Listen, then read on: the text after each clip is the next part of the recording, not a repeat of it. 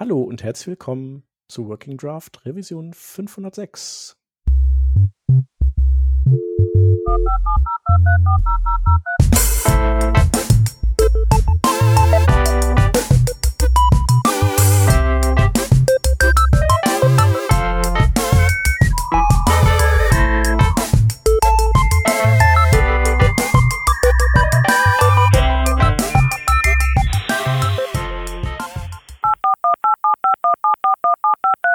Diese Revision von Working Draft wird euch präsentiert von Hörerinnen und Hörern wie euch. Auf patreon.com slash workingdraft könnt ihr uns ein paar Euro in den Hut werfen. Aus euren Beiträgen und unseren gelegentlichen Werbeeinnahmen bezahlen wir allerlei teure Softwareabos und das Honorar unserer Audioproducerin.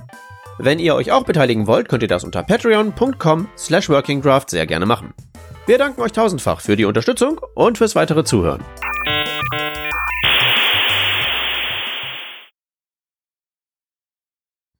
Wir sind heute zu dritt. Wir hatten einmal aus dem Team die Vanessa. Servus. Den Hans. Hallo. Und ich bin der Shep. Und wir wollen uns heute unterhalten über Post Podcasting Libraries oder ja, im Prinzip so, so Spotify-artige Etwasse. Ja. Ja, genau. Äh, ich hatte das mal vorgeschlagen, ähm, ob ich mal ein bisschen aus meiner Zeit erzähle, ähm, bei der ich äh, bei, bei FIO am Start war. FIO war ja so eine Podcasting-Application von äh, Pro7 Sat1, die ich hauptsächlich auch äh, mitgebaut habe und da auch eine lange Zeit am Start war. Und ich wollte so ein bisschen erzählen, was eigentlich so unsere Herausforderungen waren, um das so in so eine Tagline zu gießen, so 1,6 Millionen Podcasts irgendwie up to date zu halten und den Benutzerinnen und Benutzern immer die neueste Episode anzuzeigen. So, das habe ich gedacht, darüber können wir doch mal reden. Sehr mhm. schön. Dann haben wir ja quasi dich heute als Gast bei uns. Also hallo Hans. Yeah, Schön, dass du danke. bei uns dabei bist. Soll ich mich kurz vorstellen? Ja, stell dich doch mal vor. Wer bist du ja, denn? Genau. Äh, ich, ich bin der Hans. Ähm, ich war hier schon des Öfteren dabei. Die einen oder anderen kennen mich bestimmt. Genau. Und ich arbeite ja schon viele Jahre in verschiedensten Projekten immer mit als Freelancer. Habe ich eine sehr, sehr lange Zeit gemacht. Und so ging es für mich auch los für das äh, Produkt von FIO. Und irgendwann bin ich dann tatsächlich äh, auf die andere Seite gewechselt und war dann als ähm, ja, so ein Stück weit im, im Technologiebereich dafür verantwortlich, auf interner Seite ein internes Team an den Start zu bringen bei Pro7 Sat1, um diese Applikation FIO äh, zu maintainen. FIO ist jetzt leider eingestellt worden, aber das heißt ja nicht, dass man nicht trotzdem ein bisschen über die Technologie dahinter sprechen kann. Und ich bin jetzt ähm, ja auch für Pro7 Sat1 weiterhin tätig im, ja, im Management für ähm, für Engineering, für Video-on-Demand-Plattformen.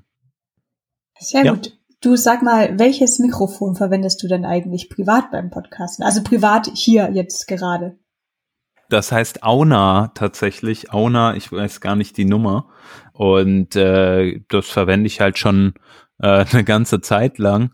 Wir können das gerne mal in die Show Notes verlinken. Ich glaube, wir haben auch irgendwo eine eine Seite, wo wir mal unsere ganzen, unser ganzes Equipment aufgeschlüsselt haben.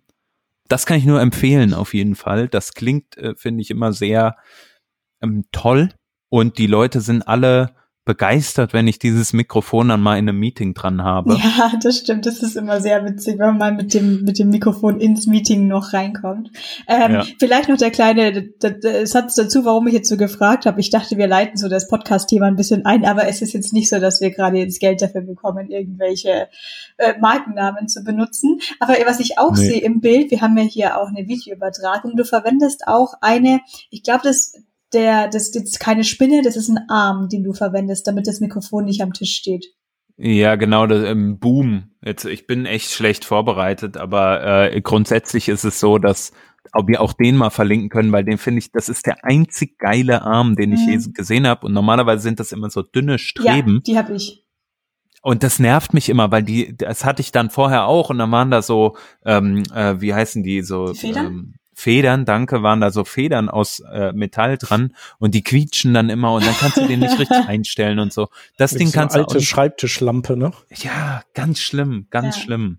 Ja, den gibt's auf jeden Fall ähm, auch bei beispielsweise Amazon, aber ich muss gerade, ich habe auf meiner Website tatsächlich so eine Seite Podcasting und da steht auch das Mikrofon nochmal drauf, Auna äh, Mic 900B und ähm, den Boom habe ich aber noch nicht verwendet. Und die Headphones, da stehen auch noch meine alten drauf, aber das werde ich mal updaten und dann kann man da auch noch mal reingucken.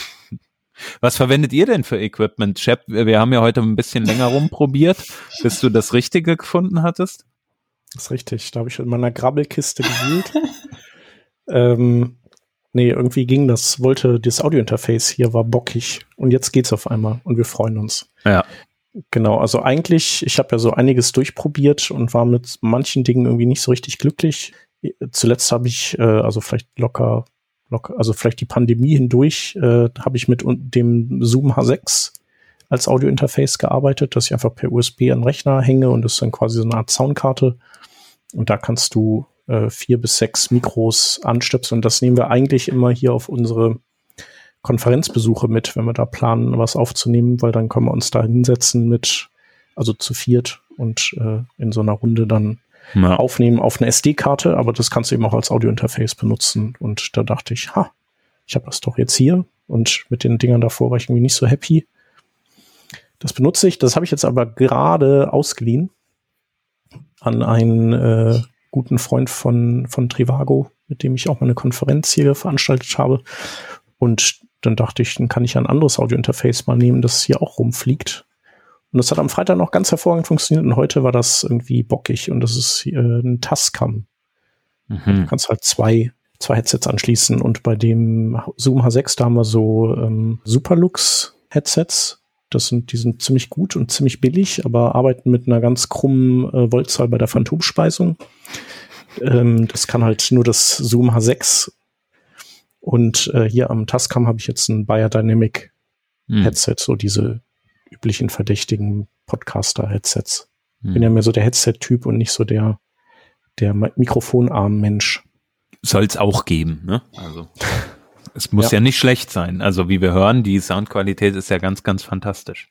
Wir freuen uns auf jeden Fall nach nur einer Stunde Vorbesprechung, dass wir dich Juhu. jetzt nicht mehr durch äh, fünf genässte Wolken hören, sondern einfach klar. Ja, aber was benutzt du denn, Vanessa? Ich habe jetzt hier immer zufrieden damit gewesen, das Rode NT USB.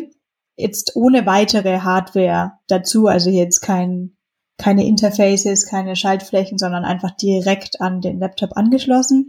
Einzige, was wichtig ist tatsächlich, ist, dass ich das ähm, bei meinem Arbeitslaptop angeschlossen habe, der MacBook Pro, und nicht bei meinem privaten MacBook Air. Ähm, da wurde ich zwar davor auch immer gewarnt beim Air, aber es ist tatsächlich so, sobald ich hier irgendwas versuchen würde zu streamen mit dem Air, dann geht da der Lüfter, dass ich glaube, mir haut's auch gleich das Mikrofon noch dabei weg. Das habe ich jetzt ganz ohne Arm und es steht auch tatsächlich hier vor mir auf dem Tisch. Das heißt, ich darf auf keinen Fall irgendwas tippen und nebenbei suchen. Ist eh immer schlecht, weil jedes Mal, wenn ich denke, boah, ich schreibe kurz eine Notiz auf für die Schaunotizen, dann werde ich gleich in der Sekunde danach was gefragt, was ich davon denke und ich hocke da, äh, habe ich so gehört. Ähm, von daher finde ich es auch gar nicht schlecht, dass das einfach nur vor mir steht und ich mich nicht bewegen kann. Was auch ganz cool ist, ähm, ich habe meine Kopfhörer hier gleich angeschlossen und mhm. äh, dadurch höre ich meine eigene Stimme. Das ist eigentlich nicht so ablenkend, wie das jetzt klingen könnte, denn ich höre sie auch mhm. selber leise an sich. Aber dadurch habe ich ein Gefühl dafür, wie die Lautstärke von mir selber im Vergleich zu euch beiden jetzt ist, ob ich zu laut bin, zu leise wie sich das so anhört. Ja. Ich habe noch ein zweites. Ich habe noch das rote NT USB Mini. Keine Ahnung, ich glaube, da war letztes Jahr Black Friday oder sowas. Ich dachte mir, komm, noch ein Mikro kann nicht schaden. Ähm, nee, auch mit dem Hintergrund, falls man mal zu zweit irgendwo unterwegs ist und zu zweit einen Podcast haben möchte, dass man einfach mal ein zweites Mikrofon auch wirklich vor Ort hat. Das habe ich auch am Arm. Mein Arm quietscht jetzt nicht, aber ich finde ihn auch sehr, sehr unhandlich irgendwie zu benutzen. Das ist so ein 20, 30 Euro Arm. Gut, ja. Ähm, für das Geld hätte ich vielleicht trotzdem irgendwie was Besseres erwartet, aber ich sag mal, es tut so halbwegs seinen Zweck. Das OSV Mini, das nehme ich zum Beispiel extrem gerne her, wenn ich jetzt Remote Talks aufnehme, weil es dann eben am Arm hängt und das kann auch so ein bisschen weiter weg hängen und ich kann so normal im Raum sprechen, während ich jetzt hier beim NT USB, nicht Mini, sondern einfach beim ganz normalen, schon wirklich mit meinem Gesicht so ein bisschen dran klatsche, damit der Ton hier gut rüberkommt damit man äh, eine ganz tolle Radiostimme an den ja, Tag legen kann. Ja. Genau. Ja, und ansonsten die Arme sind ja einfach, damit dann so Vibrationen vom Tisch sich nicht so aufs, äh, nicht so leicht übertragen und ja. die haben ja auch meistens dann noch ich so. Ich mach da mal was vor. So, ja, ist genau. das ohne Arm. die sind ja auch noch irgendwie so dämpfend da drin aufgehängt in so Federn, ja. dass die dann auch, auch selbst wenn in den Arm irgendwie was reinkommt an, an äh, Wackel, dann ist das entkoppelt. Was ja. ich noch als Software habe, ist eine App für fünf Euro oder sowas im ähm, App Store. Das ist die Shush-App. Und zwar hat, kann man die so einstellen, dass man sich auf einen Hotkey, zum Beispiel die FN-Taste, entweder mutet oder zum Beispiel entmutet, je nachdem, welche Standardeinstellungen man jetzt bevorzugt. Und das finde ich eben sehr hilfreich, falls doch mal so ein Hüsteln da hochkommt, dass man halt dann wirklich ganz schnell, ohne da jetzt irgendwie den Mute-Button suchen zu müssen, ganz schnell einfach auf die FN-Taste drückt, kurz hüsteln kann und dann wieder rausgehen kann. Apropos, sorry, jetzt, wir kommen gleich wieder zum Thema zurück, aber ich war jetzt die Woche bei Online-Weinproben dabei Mhm. Ähm, wo die Moderatoren, Moderatorinnen auch tatsächlich den Wein wieder ausgespuckt haben, was natürlich total legitim ist, weil die drei, vier Shows jetzt irgendwie an einem Tag machen. Die können da jetzt nicht drei, vier Mal vier Weine verkosten. Ja, Von daher. Den Meister. Obwohl es witzig wäre. Aber ich war wirklich, ich, ich, ich war, ich war dann so, okay, jetzt Freund von Authentizität oder fände ich das jetzt nicht doch besser, wenn man sich bei so einem schönen Spucken nicht vielleicht doch kurz muten könnte? Ist mir, ist mir im Kopf geblieben. Ja, ja, da erlebt man ja in dem in der Zeit von sehr sehr vielen, äh, sag ich mal, virtuellen Meetings ähm, die schönsten Dinge, ne? die man auch alle nicht erleben möchte. naja. Ja, aber äh, vielleicht kurz um die Überleitung äh, äh da nochmal zu nehmen. Also wenn wir das irgendwann aufgenommen haben, dann haben wir ja unsere Audio-Producerin, die uns dann hilft, die die Sendung so ein Stück weit zu verpacken in ein schönes Gerüst mit einer Titelmelodie und und und. Und irgendwann landet das dann auf unserer Website und von da geht es auch in den Feed. Und vielleicht da sind wir nämlich wieder äh, zurück jetzt beim, beim Ursprungsthema. Ich meine, ihr habt euch wahrscheinlich schon viel mit Podcasten und wie man Podcasts veröffentlicht auseinandergesetzt. Andere Leute vielleicht nicht, aber ich glaube, äh, grundsätzlich machen das ja alle Podcasts irgendwie gleich. Alle geben einen XML-Feed irgendwie raus auf ihrer Website, sage ich mal, oder auf dem mhm. Portal, wo man es hostet. Ne? So, weiß nicht, habt ihr euch den, den schon mal angeguckt oder so, wie, wie sowas aussieht? Ja klar, am Anfang habe ich den sogar selber geschrieben. Uiuiui. Ja, für die ersten paar Episoden, da habe ich mir gedacht, da war ich zu geizig, da irgendwie bei einer App mal Geld dafür zu zahlen. Ich meine, klar, wenn man das jetzt irgendwie privat macht und man findet die ersten Apps oder Tools für 20 Euro im Monat, dachte ich mir, schwierig, wenn man halt, ja klar, ist für 20 Euro dann noch eine Webseite dabei, aber die kann ich ja wirklich selber schreiben ich habe mir bei Bits und so quasi das XML angeschaut und versucht zu verstehen, das war dann auch wie so eine kleine Challenge, was da eigentlich vorgeht, was ich da brauche, irgendwie iTunes Description. Genau, also ich, was ich mir jetzt noch dran erinnere vom selber schreiben, ist, man hat den Titel, man hat die Duration dabei, man braucht auch jeden Fall für iTunes ein paar extra Würstchen, die wollen ihren ja. eigenen Titel und ihren eigenen Subtitle. Also man hat, glaube ich, man hat, glaube ich, Subtitle und Description immer. Subtitle ist so ein 255 Charakter-Ding und dann wird's abgepunktet. Ja, und dann kann man noch einen, einen Link vergeben, wo denn diese Episode jetzt eigentlich gehostet ist, mit welcher URL, ja. ähm, ein Bild hinterlegen. Und sehr praktisch ist auch, dass man jetzt wirklich so eine ganze Description hat, wo man dann zum Beispiel auch Kapitelmarken hinterlegen kann. Ja die zwar auch an der Musikdatei oder MP3, also halt an Audiodatei dranlegen könnte, aber da, genau, das sind noch so ein paar extra Felder. Und ich glaube noch das schöne Explicit Field und Typen, sowas wie Technology oder Food oder Arts. Mhm. Ja, mega cool. Also ich glaube, du hast da schon echt äh, super viel so aufgerollt an dem, was da Spezielles stattfindet in so einem Feed. Äh, noch ganz kurz, ich meine, heutzutage, es gibt halt echt viele ähm, coole Hosting-Plattformen, sei es jetzt Anchor FM beispielsweise, die von Spotify sind, oder ähm, deutsche äh, Firma aus Berlin, Podigy, die ähm, Podcasts hosten, ja, und dir dann so einen XML-Feed halt schon super cool bereitstellen. Ähm, das gibt es auch noch viele, viele andere Anbieter. Ich würde gerne ähm, Podcast dann noch dazu werfen, da bin ich jetzt mittlerweile. Podcast, das kenne ich jetzt zum Beispiel ja. nicht so gut, so aber äh, kleiner.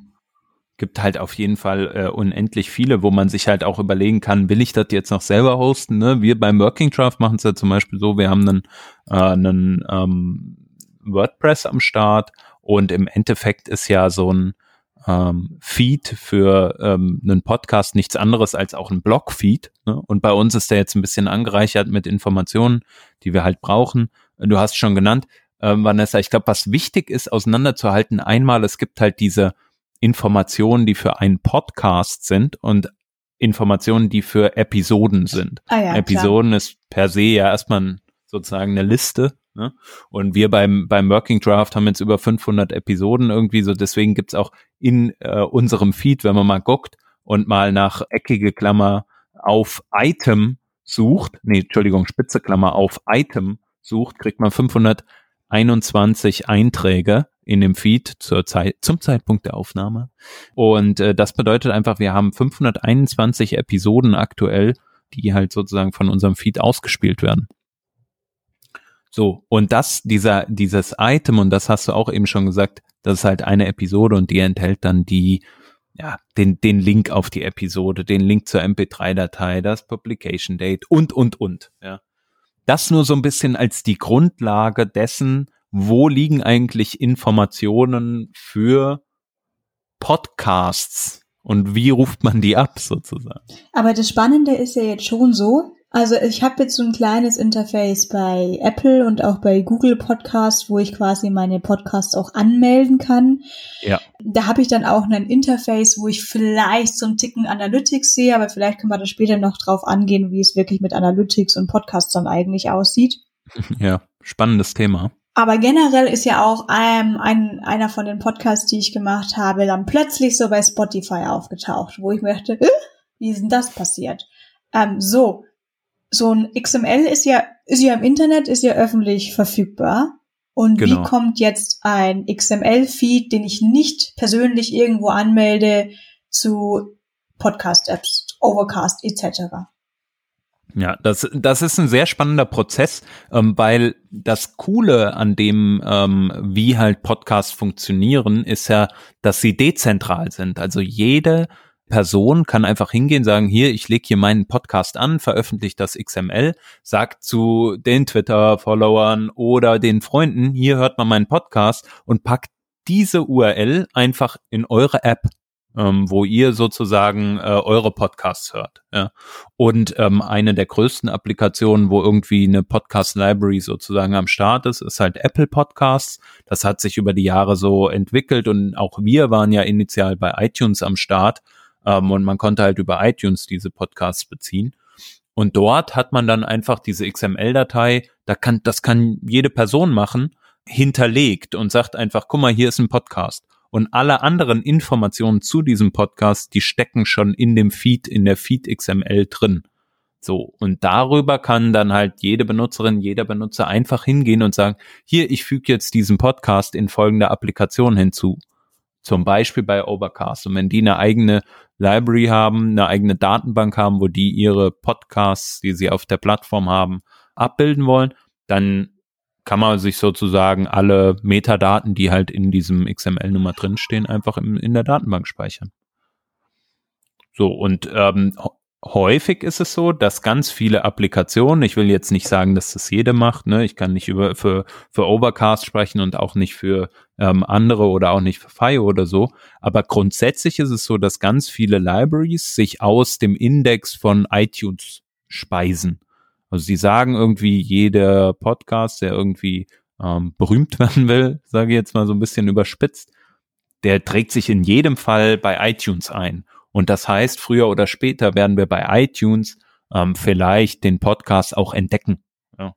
Und ähm, das heißt, da gibt's den dann auch mit allen Meta-Informationen. Und ähm, Apple hatte auf jeden Fall verschiedene APIs, um auch da entsprechend anzusprechen und zu sagen, hey, gib mir doch mal alle Informationen zu einem Podcast, die du hast. So, und im Endeffekt willst du ja nur die Feed-URL, weil wenn du die Feed-URL hast, hast du alle Metadaten, die zu einem Podcast erfasst werden können. Okay, dann hat man alle Metadaten und wenn es jetzt gut läuft, hat man dann zum Beispiel über iTunes auch wirklich die URL vom Original-Feed und nicht nur diese Spiegel-URL, die dann bei Apple liegt. Aber was hat man dann jetzt von den Metadaten? Weil was man ja vor allem braucht, ist die Audiodatei.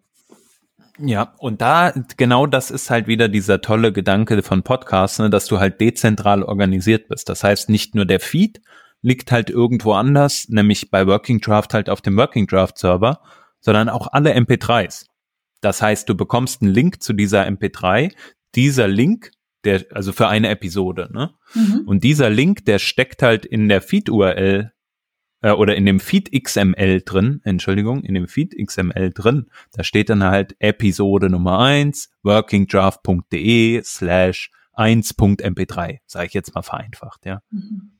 Wenn ich jetzt die Audiodateien allerdings auf einfach selbst gehostet habe, auf einem günstigen Server, ist es ja. dann kein Problem, wenn dann so viele Leute auf die MP3-Datei zugreifen wollen oder geht da irgendwann der Server flöten? Also bei uns ist das äh, ganz, ganz witzig, weil da gibt es ja tatsächlich eine, eine alte Geschichte, dass äh, wir von, also es ist ja so, unser Podcast, der ist ja sozusagen angezettelt worden von Markus Schlegel, der ein umtriebiger Podcast-Freund war und der gedacht hat, dieser, dieser Peter Kröner, der bloggt immer so schöne Sachen, äh, den schnapp ich mir und da könnten wir einen Podcast machen und dann holen wir uns noch so einen, so einen dritten Sidekick dazu. Das war ich. Genau, und äh, seitdem ist aber Working Draft gehostet bei Markus Schlegel auf seinem Shared Webspace. Das ist auch heute immer noch so weil wir, ja, okay, äh, Geheimnis waren, weil äh, wie ihr vielleicht schon mal so rausgehört habt, in den letzten zehn Jahren sind wir ja faule Säcke und äh, sind nicht besonders schnell bei Umstellungen und und auch nicht bei Neumachen unserer Seite oder so. Und irgendwann äh, haben wir den Server so unter Last gesetzt, also so mit zunehmender Hörerschaft, dass die äh, dann angerufen haben oder sich gemeldet haben, und dem, dem Markus gedroht haben, ihn, ihn rauszuwerfen. Und äh, dann haben wir, ähm, ja, dann haben wir halt so Caching-Plugins in das WordPress reingehängt und seitdem ist aber dann wieder okay, glaube ich. Also ich glaube, das Problem war in erster Linie, dass, äh, dass die Aufrufe eben zu viel CPU ver verbraten haben. Mhm. Und äh, der, der Shared Web Space äh, ist insofern noch cool, als dass das einer war, der keine, keine Traffic-Grenze hat. Und da muss man sagen, ich meine, das wäre Host Europe oder All Inkle, nee, All Inkle ist das, glaube ich, .com, die ich, die ich auch ziemlich grandios finde, aber die haben sich nie beschwert über den Traffic. Also, obwohl das nicht wenig ist. Ja. Also was man vielleicht sagen kann, ne, wir haben ja einen relativ äh, hohen Traffic-Verbrauch, einfach dadurch, dass diese MP3-Dateien halt bei uns auf dem Server gelagert werden und von dort von allen Benutzerinnen und Benutzern abgerufen werden. Also jeder, der einmal hier Play drückt, außer in äh, Spotify, diese Person greift direkt auf unseren Server zu und streamt die MP3-Datei von dort. Das ist also auch ganz witzig, wenn man manchmal in seinem eigenen äh, ähm, ja, Podcasting, in der eigenen Podcasting-App unterwegs ist und da irgendwie auf Play drückt und das Ding läuft nicht los, liegt das allermeistens nicht an der App, sondern allermeistens liegt das am, äh, am Server, der das provided.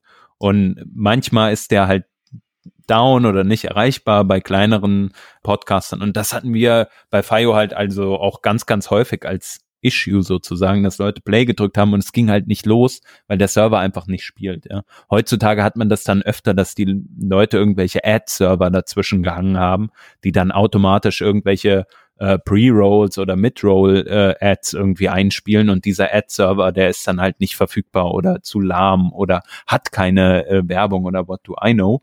Und dann äh, führt das doch mal so ein bisschen zu, zu äh, Problemen, sage ich mal, im Abspielen. Hattet ihr eine Übersicht darüber, wie viele Leute tatsächlich auf Play drücken, die sich eine Episode anschauen? Mit dem Hintergrund die Frage, ob es sich rentieren würde, dass ihr die Episode schon mal abruft, sobald man einfach sich die Episode anschaut? Mm, also ähm, ja, wir hatten Übersichten und Statistiken darüber, äh, wer oder wie häufig Dinge auch geplayt werden und wahrscheinlich könnte man das auch dann also für, ähm, für Benutzer ja sozusagen irgendwie so personalisieren, dass man dann irgendwas runterlädt. Aber das Problem dabei ist halt natürlich, dass du dann das Netzwerk von äh, den Leuten nutzen ja, würdest und unnötig nee, hat, belasten. Da hatte ich jetzt fast eher überlegt, ob ihr bei euch dann an einem Server die Episode zwischenlagern würdet. Aha. Ja, Wobei da die nächste Frage ist, Ja, Dürft ihr das? Dann noch einmal, okay. ich möchte einfach noch äh, mit ein paar Facts hier anreichern. Äh, wir haben pro Monat haben wir so zwei Terabyte Traffic durch, also bei uns durch das Abrufen von MP3s. Das wollte ich nur einwerfen, bevor wir uns jetzt gleich wieder wegbewegen davon. Äh, jetzt kannst du weitermachen, Hans. Ja, also das äh, allein diese Zahl, ne, zwei Terabyte an Traffic. Ich meine, klar, ähm, Leute, die sehr viele äh, Benutzerinnen und Benutzer auf der Website haben, die haben das vielleicht auch mal, wenn sie Riesenbilder haben oder irgendwas streamen. Ähm, aber das ist halt schon mal eine Menge. Genau, und das ist halt auch so ein Thema. Natürlich könnte man sagen, man cached das zwischen, um auf deine Frage zurückzukommen, Vanessa, ähm, und lagert das einfach bei uns in einem CDN. Hm, beispielsweise Spotify macht das so aber Spotify hat halt auch eine gewisse Marktkontrolle, sagen wir mal. Ne? Also äh, die, die haben natürlich eine, eine Sache. Äh, zum einen, die haben sehr, sehr starkes Tooling für äh, die Creator. Das heißt, jeder, der einen Podcast macht, der kann sich da einloggen und kann sehr, sehr gute Analytics sehen. Zu Analytics wollten wir ja später nochmal sprechen. Ähm, und das Problem, was wir halt so ein Stück weit hatten, ähm, wir waren halt äh, äh, zu dem Zeitpunkt niemand am Markt. Ne? Und ähm, eine App, wie die hieß Poddy oder heißt Podimo, die gibt's auch noch, die haben zum Beispiel auch am Anfang äh, so ein paar Steps unternommen, wo sie Content nur unter bestimmten Kriterien sozusagen ähm, angezeigt hatten, zum Beispiel einfach mal hinter einer äh, Rack-Wall, hinter einer Registration-Wall. Und das ist halt etwas, was sozusagen der, dem, dem Geist der äh, Podcast Podcastenden, der Creator, äh, so ein bisschen widerstrebt. Ne? Man möchte eigentlich, hey, guck mal, ich gebe was frei in die Welt hinaus und jetzt kommst du mit deiner App, die äh, monetarisieren soll und willst hinter der Bezahlschranke oder hinter einem Login den Content, den ich umsonst kreiere, eigentlich nur zugänglich machen, finden mhm. wir nicht cool. Ja. So, und jetzt nochmal, um auf wirklich nochmal auf deinen Punkt auch einzugehen, also was du sagtest mit dem, ähm, können wir das nicht zwischencachen, ein Riesenproblem, was dann entsteht, ist eine Verfälschung von Analytics. Nämlich in dem Moment, wo ja ein Benutzer, eine Benutzerin auf Play drückt in der App, wird ja ein Request an unser Backend, so, also unseren Server äh, von Working Draft geschickt. Ob da das, ob die Person das jetzt bei Apple Podcasts macht oder in Overcast oder in damals FIO macht, ist irrelevant, weil du einfach das Play immer eins zu eins als Streaming Request weiterleitest und äh, wenn wir das nicht mehr machen würden, wenn wir dazwischen ein CDN hätten und das gecached hätten, dann wäre das Problem einfach, dass dieser Request niemals durchkommt oder wir dann nachträglich einen Ping machen müssten auf den Server. So. Ja, also ein Download des MP3-Files wird dann übersetzt einfach als das war ein Download-Request von einem Hörer, Hörerin. Das würde genau. ja quasi bedeuten, solltet ihr das jetzt alles auf eurem eigenen CDN hosten, wäre einerseits schon mal so ein falscher Request gekommen, weil dann hättet ihr das abgefragt, obwohl es ja gar niemand anhören möchte in der Sekunde und alle anderen Requests, die würden dann bei euch hängen bleiben. Und die armen, ja. die armen Podcaster würden nicht wissen, dass irgendjemand ihre Episoden runterlädt, was dann aber durchaus doch bei Spotify ja dann der Fall ist, wenn die dasselbe hosten. Genau. Und die haben halt die Marktmacht und können das äh, können das so machen, ne? Und es ist akzeptiert sozusagen. Es, man muss sich auch nicht entscheiden, zu, zu Spotify zu gehen, ne? Also Spotify crawlt nicht irgendwelche In Indizes sozusagen, sondern wenn du deinen Podcast, ich weiß es noch, als wir das hier für, für ein Working Draft vor ein paar Jahren gemacht haben, wenn du da willst, dass dein Podcast auf der Plattform ist, dann musst du dich da aktiv anmelden bei Spotify, stimmst entsprechend auch den AGBs von denen zu und dann bist du sozusagen auf der Plattform. Ähm, und das ist ja auch völlig okay, weil du dich aktiv dafür entschieden hast. Ne? Nur wenn der Fall so eintritt, wie du gesagt hast, dass dein Podcast irgendwann einfach da auftaucht, ohne dein Zutun, dann ist das wiederum meiner Meinung nach nicht okay. Ne? Das widerstrebt dann den Grundsätzen de, äh, des dezentralen Ansatzes, den die Podcasting-Welt im Allgemeinen äh, sozusagen für sich als äh, ungeschriebenes Gesetz definiert hat. Gut, das ist jetzt unterm Strich wahrscheinlich einfach mal ein ethisches Problem. Vielleicht stößt jetzt manche ein bisschen davon ab, die Podcasts bei äh, Spotify zu hören ich denke, ja, sie haben die Marktmacht und das, was, was mir bei dem Podcast auch passiert ist, dass mich Leute angeschrieben haben, ja, kannst du den auch bei Spotify hochladen? Und ich so, ja, mein mhm. Gott, es gibt doch 5000 andere gute Apps, du brauchst, du brauchst doch nur eine kostenfreie App, ist doch kein, und dann hast du da alle Podcasts drin, das ist doch geil und die Shows, aber so, nee, es gibt halt tatsächlich Personen, die ausschließlich Spotify wirklich verwenden Mhm. Und dann habe ich dann natürlich auch nachgegeben, habe dann gesagt, ja gut, bevor du es gar nicht hörst, dann registriere es mal.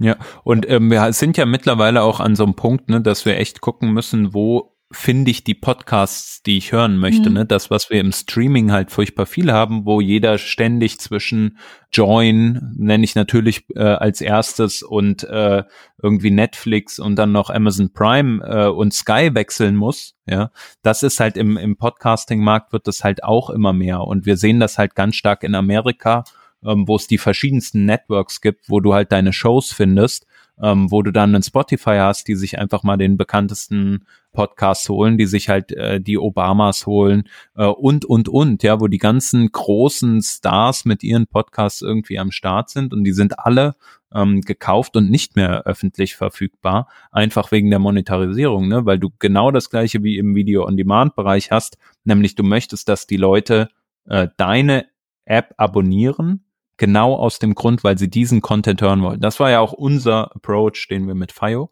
probiert haben. Wir haben festgestellt, hey, unser Content ist cool, aber wir werden auch gegen die Großen, ne, mit dem Content, den wir haben, äh, einfach nicht die Zahlen schreiben, die wir uns wünschen. Aber der Content ist weiterhin geil. Und jetzt gibt's den Content halt nicht mehr auf FIO, sondern jetzt gibt's den halt woanders. Irrelevant. Aber das war also auch äh, das Ende, warum man dann gesagt hat, okay, eine ne Plattform, die ist eigentlich so nicht mehr äh, ähm, darstellbar. Ne? Wir können so keine, keine Plattform betreiben mit den coolen Features, die dann auch so eine Plattform haben sollen. So, und jetzt kommen wir vielleicht mal dann zu, zu einem Punkt, wo ich nämlich eigentlich drauf hinaus wollte, weil das Wichtigste, was du ja auf der Plattform hast, ist up-to-date Content. Ja, mhm. also jede Person, die irgendwie sich, die, äh, die regelmäßig Podcasts hört und morgens be beispielsweise so ein Daily Digest irgendwie hören will, die coolsten Episoden von den fünf abonnierten Podcasts, die steht halt auf morgens um fünf oder um sieben, sagen wir mal lieber, das ist realistischer, äh, geht vielleicht ins Bad, so wie ich das persönlich mache, drückt Play und will dann die drei neuesten Episoden von, äh, von dem jeweiligen Podcast hören. Mhm. Und die sind halt erst eine halbe Stunde vorher rausgekommen. So, und jetzt ist natürlich die Fragestellung, wie schafft man's? Oder das ist so ein bisschen das Thema, worauf ich eigentlich mal raus, äh, darauf hinaus wollte, nämlich wie schafft man's, morgens um sieben dann diese Episoden für genau die Podcasts an den Start zu bringen? Ja, müsste ja heißen, ähm, ihr müsst die ganze Zeit beim Feed anfragen, gibt's was, gibt's was, gibt's was, gibt's was, oh, jetzt gibt's was für sämtliche Podcasts die so im Feed da rumliegen. Und du meintest, wie viele, wie viele hast du gerade vorher gesagt? Ja, äh, 1,6 Millionen, aber das war zu dem Zeitpunkt, wo ich zuletzt damals geschaut mhm. habe. Aber vielleicht noch mal ganz kurz, ich finde find das mega cool. Du hast nämlich schon ein essentielles Problem genannt, was du hast. Und das, das ist halt auch nicht trivial, finde ich, zu erkennen. Als Programmieren, Programmierer hat man das vielleicht noch eher, aber du kannst bei Podcasts nicht davon ausgehen, dass du eine Benachrichtigung bekommst. Ja, das wäre sozusagen das Geilste. Jemand sagt dir, hey, ich habe hier übrigens eine neue Episode live geschaltet. Bitte hol dir doch mal alle Metadaten ab, damit du die dann in deiner App nach, äh, äh also äh, darstellen kannst. Ja gut, das ne? müsste ja bedeuten, dass sonst ähm, auf der anderen Seite die Podcast-Herausgeber, Herausgeberinnen ansonsten sagen müssten, also liebes Apple, liebes Google, liebes Spotify, liebes FIO, ihr habt jetzt eine genau. neue Episode und Overcast und etc. Ja. Das geht ja, wäre auch, dann wäre ja auch so irgendwie dieses dezentrale, ich meine, sonst gäbe es ja auch wieder eine Vorherrschaft von bestimmten Apps. Ja, aber sowas gibt's ja, ne? Also mhm. beispielsweise die großen äh, großen Anbieter, wie jetzt ich nenne jetzt mal ein Podigy, äh, mhm. äh, die haben dann irgendwie so eine Benachrichtigungsfunktion, keine Ahnung, wie die genau mhm. funktioniert, habe ich mich technisch jetzt nicht mit auseinandergesetzt, aber theoretisch gibt's das, ne? Eigentlich ist es ja nichts anderes als ein Webhook. Du musst halt mal aufrufen, hey, bitte jetzt scroll doch mal hier diesen ja. diesen Podcast. So Gut. Wir als Working Draft zum Beispiel, wir machen das ja nicht. Wir benachrichtigen niemanden. Ne? Und ähm, das ist so ein bisschen auch das Grundsätze, ich nenne es jetzt mal Problem, was man halt in dieser dezentralen Architektur hat. Und das hast du genau richtig gesagt, Vanessa, nämlich du musst halt einen Pull betreiben und hast keinen Push. So, das heißt, du musst ständig nachfragen, gibt's was Neues? Gibt's was Neues? Gibt's was Neues? So. Wenn man das jetzt für 1,6 Millionen URLs macht ähm, und die Antwortzeit im Durchschnitt von den Dingern nicht irgendwie wenige hundert Millisekunden ist, sondern gerne auch mal im zweistelligen äh, äh, Sekundenbereich ist. Da muss man sich da irgendwie was einfallen lassen, diese Abfragen zu machen. Also man muss irgendwie ein Stück weit sich intelligent, nenne ich es jetzt mal, Gedanken machen, welche Podcasts ja. lohnt sich vielleicht öfter abzufragen und welche nicht. Boah, da hätte ich ja schon also ich, mir würde jetzt einfällen, man fragt die nicht ganz so oft an, die vielleicht auch einfach langsam antworten, damit man für andere einfach schnellere Antworten hat. Oder man ja. weiß, okay, das sind Morning News, ähm, die frage ich jetzt häufiger von sechs bis neun Uhr ab und das sind Abend News ähm, die frage ich jetzt da ab. Und oftmals hat man ja schon so, also unsere Episode kommt ja immer so am Anfang der Woche raus, dass man sagt, okay, bei dem Podcast, der kommt eigentlich immer Dienstag 14 Uhr raus, die kann man ja auch ja. schedulen. Dann frage ja. ich mal Dienstag 14 Uhr fünfmal häufiger an. Aber was habt ihr gemacht? Also auch da wieder ne, genau der, der richtige Approach. Also man muss sich halt Gedanken machen, was sind eigentlich Kriterien? Das haben wir auch gemacht. Ne? Was sind eigentlich Kriterien, einzuordnen, wann ich einen Podcast anfragen muss. So, und wenn man jetzt diese Zahl 1,6 Millionen erstmal hört, dann kann man ja zum Beispiel einfach mal drauf, drauf schauen, welche davon sind denn eigentlich aktiv. Und da muss man eine Definition anlegen, was, anlegen, was bedeutet vielleicht aktiv. Und das kann zum Beispiel bedeuten, ja, weiß ich nicht, im letzten halben Jahr haben die irgendwann mal was veröffentlicht. Es könnte ja eine Metrik sein, um zu bestimmen, ist dieser Podcast aktiv oder nicht. Jetzt kommt aber so was Tolles dazu, dass Podcasts manchmal auch in äh, Serien, äh, in Seasons, wie sagt man denn, Staffeln, Staffeln. sorry, ja, danke, in Staffeln erscheinen. Ne? Dann hast du irgendwie Staffel 1, die ist vor einem halben Jahr zu Ende gewesen. Auf Twitter schreibt aber irgendeine Person, übrigens, ab übermorgen neueste Episode live in allen äh, coolen Podcasting-Plattformen. ja, ja. So, willst du jetzt eine coole Podcasting-Plattform sein oder nicht? Ne? Das ist ja dann die Frage, die sich am nächsten Morgen entscheidet, ähm, weil entweder hast du halt die Episode oder nicht. So.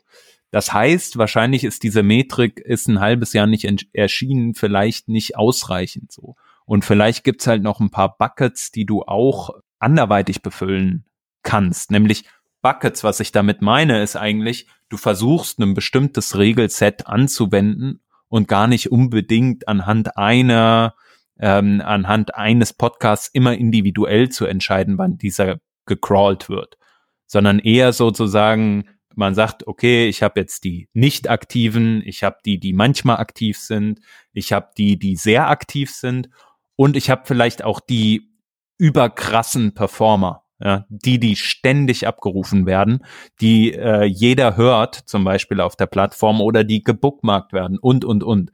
Also man muss sich halt einfach, und das haben wir gemacht, ne, man, man muss sich halt einfach Kriterien suchen, die für die eigene Plattform halt äh, das Richtige sind, um darauf basierend halt zu crawlen. Und was wir halt damals gemacht haben, ist halt, ähm, also wir haben, wir sind hingegangen und haben eigentlich gesagt, so, ey, wir crawlen diese Podcasts, also wir holen uns die Metadaten einmal ab, indem wir sagen, äh, beispielsweise die, die Top-Podcasts nach unseren Kriterien, die ähm, holen wir uns irgendwie alle halbe Stunde oder sowas. Ne? Da gucken wir alle halbe Stunde drauf. Weil das Ding ist ja, du hast eben den Working Draft ganz gut gesagt. Wenn wir jetzt sagen würden, wir gehen da immer dienstags morgens hin, weil da veröffentlicht er normalerweise. Jetzt ist aber nicht Dienstagmorgen, sondern Dienstagmittag geworden. Und wie kriegt man es jetzt hin, den dann trotzdem sofort zu haben, ne? Oder sehr zeitnah. Und deswegen war bei uns dann halt hauptsächlich so diese, diese Zeit, bis wir dann eine Episode bei den Podcasts, äh, die jetzt relevant waren, ähm, war, dass er halt unter einer, unter einer Stunde ge, geblieben ist. Das war war so sehr wichtig. Ne? Ja, ja, ich weiß auf jeden Fall, dass das wichtig ist. Es geht ja nicht nur grundsätzlich beim Hören drum, dass ich jetzt äh, sofort die News am Morgen bekomme, was Sinn macht.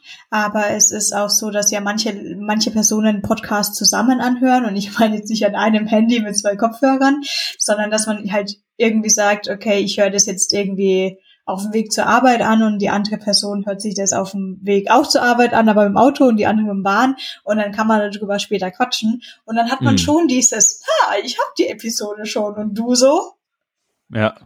Ja, genau. Und vor allem die Fans von so Podcasts, ne? Also ja. hier, ich weiß nicht, ich nehme jetzt einfach mal Baywatch Berlin, ja, super beliebter Podcast. Oder hier von ähm, Felix Lobrecht, äh, dieses gemischte Hack oder so, ja. Und das kommt dann halt raus. Und wenn das draußen ist, gut, gemischtes Hack ist ein schlechtes Beispiel, weil es die nur bei Spotify gibt. Aber sagen wir mal irgendein Working Draft, die Working Draft Ultras, ja, die wissen, Dienstagmorgen kommt die Episode und wenn die nicht da ist, dann ist der Tweet aber sowas von schnell abgesetzt. Das glaubt man gar nicht.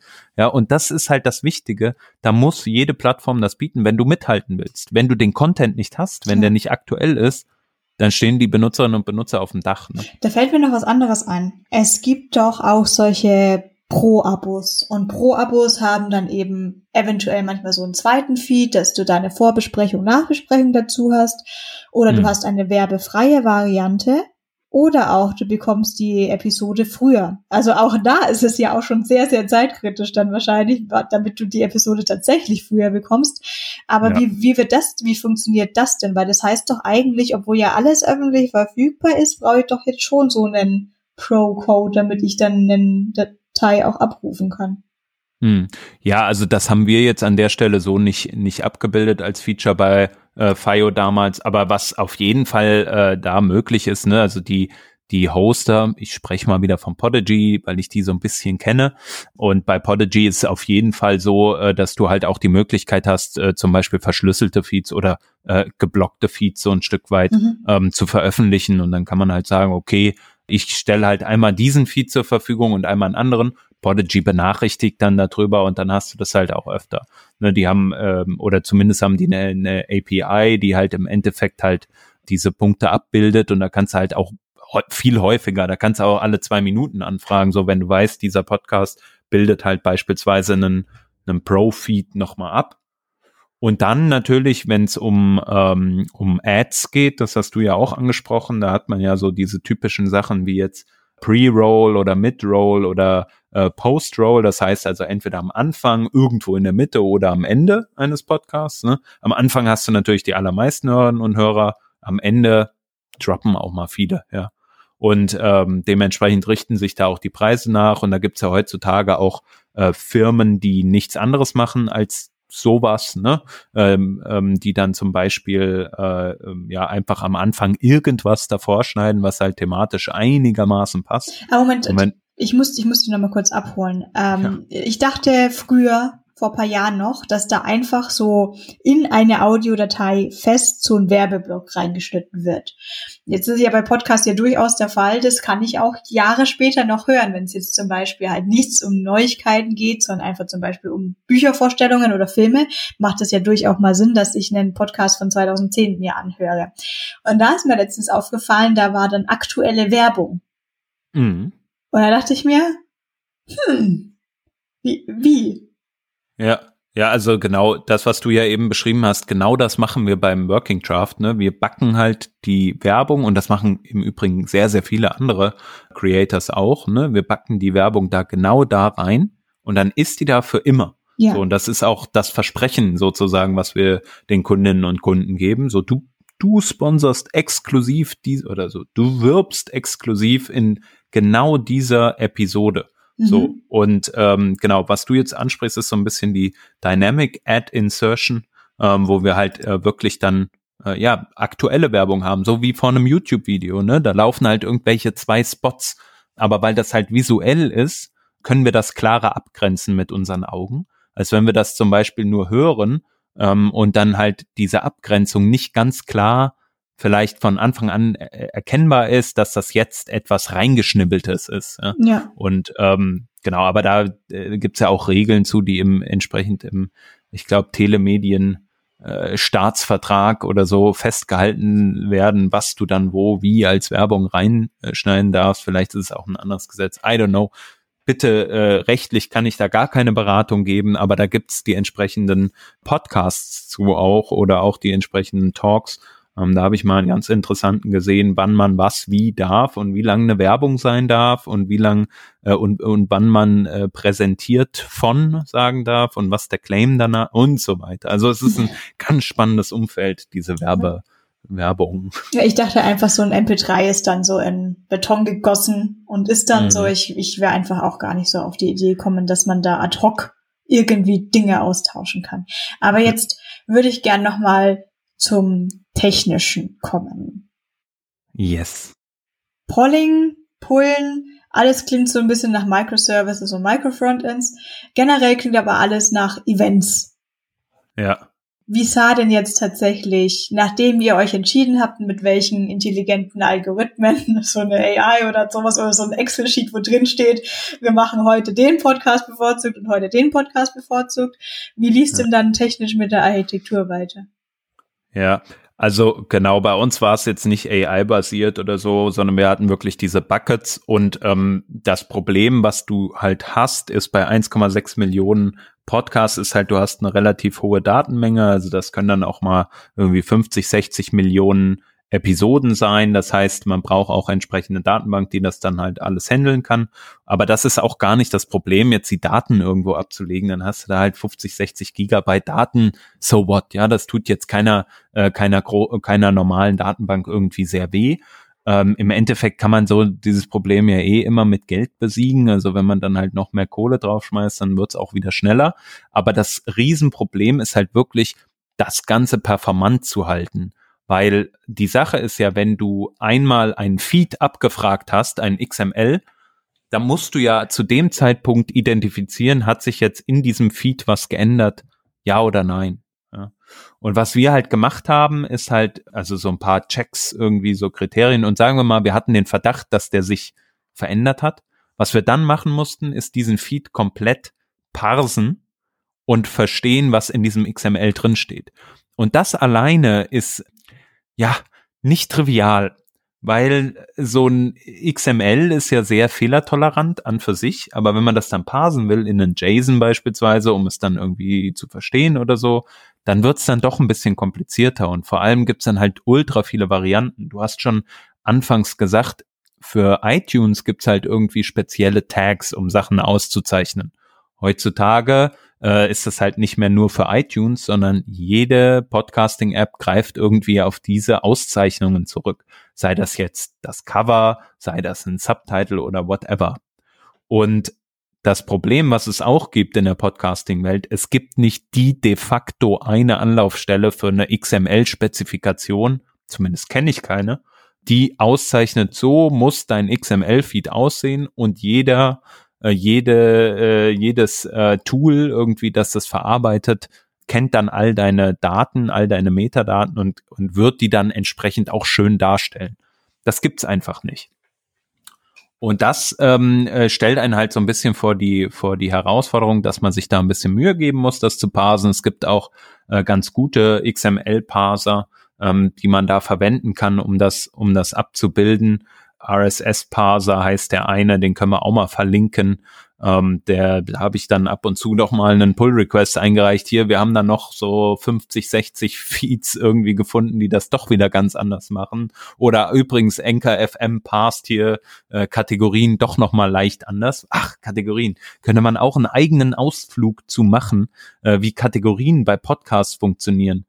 Long story short, iTunes hat irgendwann mal irgendwelche äh, Kategorien festgelegt und das sind jetzt als Strings in dem Podcasting-Feed ähm, sind das jetzt die festgelegten Kategorien, die es auf jeder Plattform gibt. Zumindest bis zu dem Zeitpunkt, als iTunes sich entschieden hatte, die Podcasting-Kategorien zu verändern und Subkategorien einzuführen. Also es ist horrend komplex und das steht alles immer als Strings da drin und du hast eigentlich kein Mapping zu irgendeiner Kategorie, die halt irgendwie auch mal auf einer anderen Plattform, ja, irgendwie ausgelesen werden kann. Also es ist ein bisschen verbose sozusagen. Ja, ähm, damit verwandt, mir fällt dann, ich habe ja Podcasts dann auch umgezogen, weil ich musste ja mein selbstgeschriebenes XML dann auch mal in ein richtiges System bekommen. Da hatte ich, ähm, ich hatte aber auch mal einen anderen umgezogen, der halt eben auch schon irgendwo anders mal lag. Und da hatte ich wirklich das Problem, dass ich beim XML umziehen dass dann zwei Podcasts als äh, explicit gegalten haben, also für nicht für Kinder mhm. geeignet. Was mir sehr lange nicht aufgefallen ist, weil das war dann auch so ein kleiner Haken, der da gesetzt war bei den Episoden. Und ich habe es jetzt selber bei meiner Podcast-App nicht gemerkt, bis irgendjemand mir einen Screenshot geschickt hat, warum denn äh, Frontend-Testing für Kinder nicht geeignet ist. Gut, hätten wir ins Grunde für finden können. Mhm. Allerdings bin ich dann ähm, zu dem Podcast-Hoster gegangen, gesehen, dass da eben überall der Haken mhm. dabei stand. Und dann hatte ich auch durchaus das Problem, dass ich nicht wusste, wie ich das fixen soll. Ähm, habe mich dann auch im Endeffekt einfach an den Support gewendet. Denn in der Sekunde, wo ich mir dachte, na ja, gut, es sind jetzt nicht so viele Episoden, ich kann ja einfach mal manuell da überall auf die Checkbox klicken, vielleicht schreibe ich mir ein Skript und klicke dann halt auf Speichern. Wobei ich aber das sofort das Problem hatte, das habe ich bei Episode 1 angefangen und habe dann am nächsten Tag dann habe ich auch aufgehört aus Faulheit. Gott sei Dank habe ich aufgehört aus Faulheit, weil ich dann am nächsten Tag eine Benachrichtigung von ähm, Podcast-Apps bekommen hatte, dass ich eine neue Episode mhm. rausgebracht hätte, Episode 1. Und ich so, nein, nein, stopp, das ist doch total verwirrend. Ich habe doch hier nur wirklich diesen eine Check, nicht neu rausbringen. Ein wunderschönes Problem, was du da skizzierst. Normalerweise, wenn wir so über so Entities nachdenken, wie jetzt ein Podcast oder eine, eine Episode, dann denken wir ja irgendwie auch an IDs, die diese die diese Episode auszeichnen, anhand derer man die identifizieren könnte. Ja. Und was jetzt wahrscheinlich bei dir passiert ist, du hast es irgendwie geupdatet und dann wurde eine neue ID für diese Episode erstellt in dem Moment, als du diese Episode, ist jetzt nur ein Verdacht, ne, aber so, so Fälle hatten wir sehr, sehr häufig. Hm, und dann wurde eine neue äh, ID erstellt. Äh, da gibt's nämlich ein Feld, das heißt äh, GUID in jedem Item. Und ganz viele Apps, die verwenden da einfach die URL zu dem, zu dem äh, Podcast oder äh, zu der Episode, Entschuldigung. Ähm, manche verwenden aber auch irgendein, irgendeine random generierte ID. Und das Problem bei den random generierten IDs ist natürlich, wenn du irgendwas änderst, ist es vielleicht eine Checksumme oder irgendwas und es wurde nicht mit abgespeichert, dann wird es einfach neu generiert und dann hast du ähm, diese ID wieder neu drin. Und wenn du jetzt eine Identifizierung in deiner Plattform, in deinem Algorithmus machst, der bedeutet, wenn du in, also Podcast-ID sozusagen plus GUID von der Episode, die zusammen ergibt einen unique, eine unique ID sozusagen. Und daraus entsteht dann eine neue Episode. Aber wenn die Episoden-ID sich abgedatet hat, logischerweise ist es dann auch eine neue Episode. Ich hoffe, ihr versteht, wie ich meine. Das Problem, was du dann hast, ist, ja. du musst die alte Episode, die nicht mehr existiert, löschen in deiner Datenbank. Und ganz viele äh, gehen halt hin, crawlen den Feed, sehen, ah, neue ID, habe ich noch nicht in meiner Datenbank, schreibe ich in die Datenbank, vergessen aber gleichzeitig, und den Fehler haben wir natürlich am Anfang auch gemacht, vergessen aber zu checken, welche muss ich denn löschen, weil die nicht mehr in dem Feed drin sind.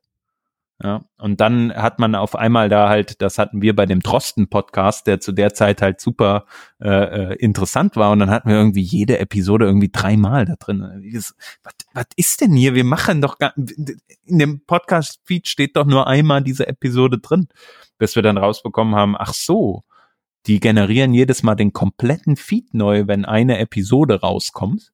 Und darauf, dass dadurch, dass der neu generiert wurde, entstehen auch neue GUIDs bei den Items, bei den Episoden, dann muss man die alten auch löschen. So. Klar, jetzt im Nachhinein trivialer Fehler, kann ja jeder drauf achten, ist ja logisch irgendwie. Aber das ist halt genau das Problem, weil diese ganzen Einzelfälle musst du erkennen und dann darauf basierend ähm, agieren. Und das Problem, was wir dabei haben, ist halt Performance immer wieder.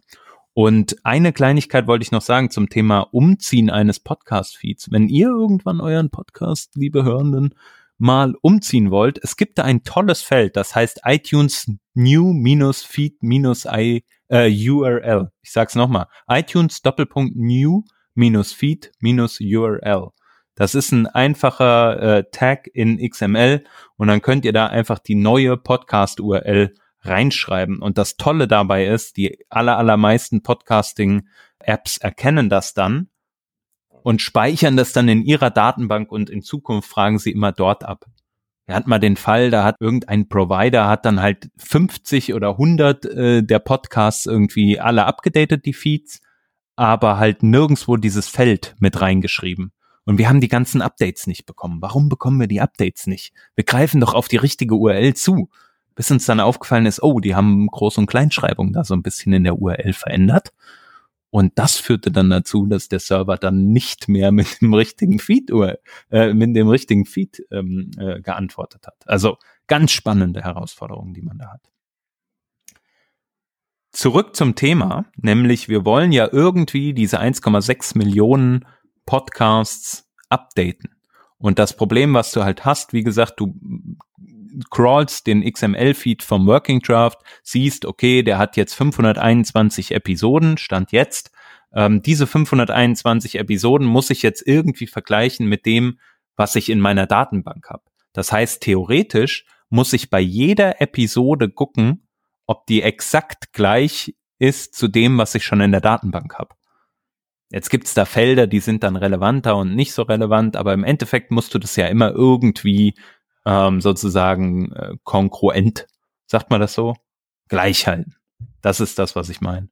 So, und dann, ähm, das haben wir halt, oder das ist halt ein relativ äh, CPU-intensiver Aufwand, weil du halt irgendwie entweder Checksummen bilden musst oder du musst äh, tatsächlich Daten manchmal vergleichen. Ganz häufig muss man Daten vergleichen. Und dann musst du halt noch herausfinden, was soll danach passieren, ne? Wenn, wenn du zum Beispiel ein Datenbank-Update schreiben willst, dann, dann musst du halt gucken, dass du das richtig schreibst. Und dann musst du das vielleicht noch in irgendeinen Search-Index äh, schreiben und da auch noch updaten. Und das ist halt alles, wie du es eben schon sagtest, Vanessa, es ist halt alles irgendwie, es schreit so ein bisschen nach eventbasiertem äh, Vorgehen. Und was wir halt ganz stark gemacht haben, ist halt wirklich zu schauen, was sind so die einzelnen Steps, die wir haben, diese Steps halt rausnehmen, äh, als Software-Komponente einzeln schreiben, ähm, nicht unbedingt als Microservice, sondern wirklich einfach als einen, ähm, ja, eine Funktion, die du halt auch serverless zum Beispiel betreiben kannst und die du dann halt über einen System, zum Beispiel auch eine Message Queue oder sowas, entsprechend auch betreiben kannst. Und was wir halt ganz konkret gemacht haben, wir haben BullMQ genommen, das ist so ein äh, Redis-basierte, relativ leichtgewichtige Queue, uns machte das nichts, wenn wir da äh, irgendwie mal Events verlieren. Das war nicht so schlimm, ähm, weil wir dann halt relativ schnell die wieder aufsammeln konnten. Wir haben dann so ein bisschen Fehler, Fehlerhandling trotzdem betrieben und so und haben dann anhand dieses, dieser Message Queue, die wir da hatten, ja, halt unsere Prozesse nacheinander geschaltet, so wie das halt klug war, ne? Und dann konnten wir halt auch diese einzelnen Softwareteile, die wir hatten, ähm, sehr, sehr äh, gut einzeln skalieren. Ne? Einer war vielleicht ein bisschen CPU-intensiver, da konnten wir dann halt mehr CPU-Power zur Seite stellen und bei anderen wiederum brauchtest du mehr RAM und dann hast du halt mehr RAM skaliert so. Und das haben wir halt in der Cloud betrieben und das war dann für uns sehr, sehr einfach, das entsprechend äh, den Needs halt auch anzupassen und, und da dann halt entsprechend auch mit mehreren parallelen Instanzen von Dingen zu arbeiten, ohne dass es halt Probleme gab. Ja, und dann haben wir noch so ein paar Prozesse immer nachgelagert, wie jetzt zum Beispiel, wir hatten so ein cooles Feature, wir wollten eigentlich so die Haupt, die dominante Farbe des Bildes beispielsweise nehmen und die dann irgendwie in das Design mit einfließen lassen. Um das halt frontendseitig zu picken, ist relativ aufwendig und ziemlich stark, geht stark auf die CPU. Auch wieder performance-intensive äh, Kiste. Und was wir dann gemacht haben, ist halt das im Backend abzubilden. Aber wir wussten, wir müssen halt die Hauptfarbe eines Covers nur relativ selten picken. Ja, das heißt, wir konnten auch langsam vorgehen. Und wenn es halt ein bisschen länger gedauert hat, bis die Farbe gepickt war, so what? Ja, es hat uns nicht wehgetan. Und das Coole war, dass wir da dann halt einfach sagen konnten, okay, wir picken mal hier die Farbe, schreiben die dann irgendwann in die Datenbank und äh, wenn es halt eine halbe Stunde oder eine Stunde länger dauert, ist jetzt nicht schlimm, dann ist halt mal kurzzeitig die falsche Farbe. Ähm, das war etwas, was wir verkraften konnten. Ich hoffe, die Designerinnen und Designer hören nicht zu, sonst kriege ich im Nachgang noch auf den Deckel dafür. Ging es denn dann noch weiter? Nach, also Event-Driven System und BullMQ, gibt es denn noch mehr so Frameworks, Libraries, bla bla bla, was ihr verwendet habt?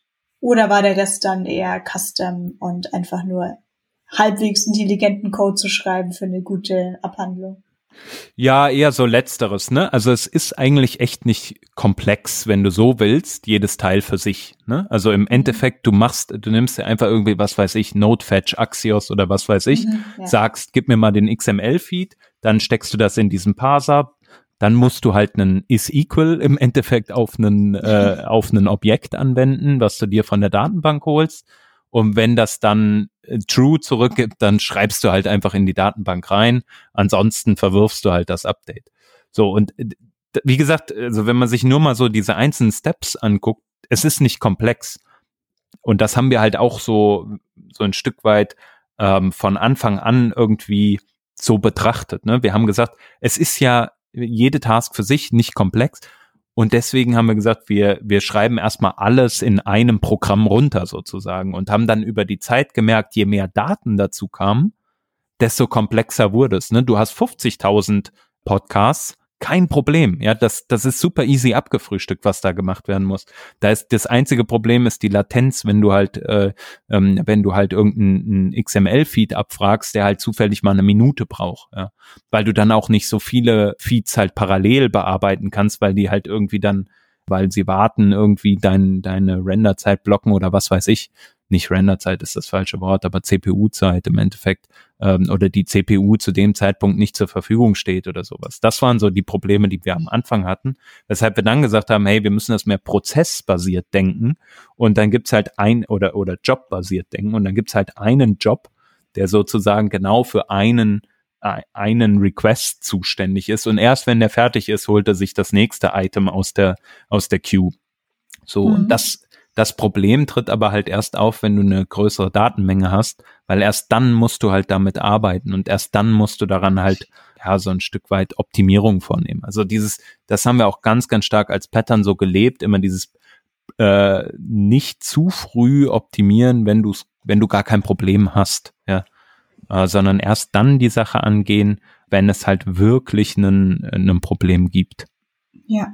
Habt ihr hattet ihr die Situation, dass irgendjemand nach Podcasts sucht, ihr findet keine Ergebnisse dafür, weil der Podcast vielleicht nicht im, im Feed hinterlegt ist, den ihr crawlt und ihr dann sagt, okay, ihr ihr schaut's mal, ob ihr irgendwie doch was zu diesem Titel finden könntet, ob das vielleicht doch ein Podcast ist, der jetzt nur nicht bei Apple liegt?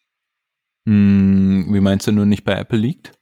Ähm, wenn ich jetzt zum Beispiel Working Draft eingebe, aber ja. Working Draft ist, wäre jetzt noch nicht bei euch gelistet, falls das das richtige Wort ist. Ja. Ähm, kommt sowas, ist sowas vorgekommen oder sagt man dann, okay, da haben jetzt User danach gesucht, ich, vielleicht ist das ein Ding, vielleicht müssen wir uns jetzt mal das www durchforsten, ob wir den Feed finden?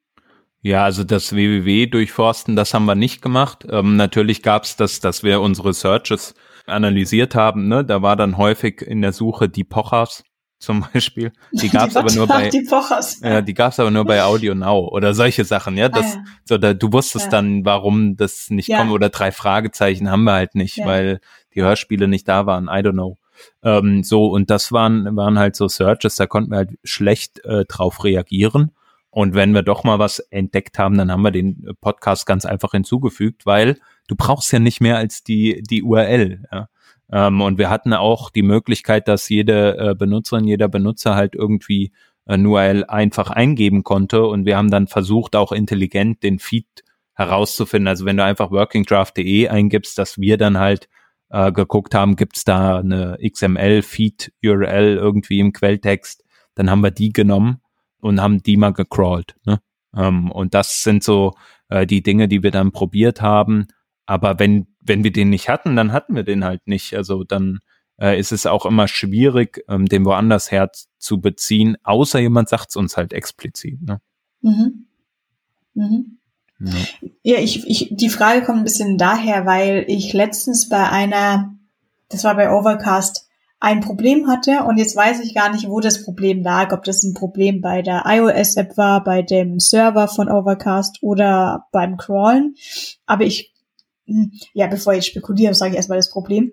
Äh, mir wurde ein Link zugeschickt zu einer Podcast-Episode von einem Podcast, den ich noch gar nicht habe, also jetzt auch noch nicht mal gemerkt, gespeichert, sonst was, mhm. und zusammen mit der Sekundenanzahl. Und als ich das erste Mal von iMessages auf den Link geklickt habe, hat sich Overcast, ge oh, ich hoffe, es war Overcast, nicht, dass es jetzt eine andere App war und ich stehe hier auf Overcast rum, also auf diese Podcast-App X, ähm, wurde geöffnet und war auf meiner Startseite. Und ich so, ja yo, cool. Dann, ne, sind ja Entwickler, dann machen wir nochmal. Sind dann zurück zu iMessage gegangen, nochmal auf den Link drauf geklickt. Ah, okay, Overcast öffnet sich zusammen mit der Ansicht des Podcasts schon mal. Okay, jetzt versuchen wir das ein drittes Mal. Ah, okay. Äh, Overcast öffnet sich mit, der, mit dem Podcast, mit der richtigen Episode, noch nicht bei der Sekunde. Tatsächlich hat es beim vierten Klick dann funktioniert. App öffnet sich mit der richtigen Podcast, mit, dem richtigen, mit der richtigen Episode, mit der richtigen Sekundenanzahl. Mhm.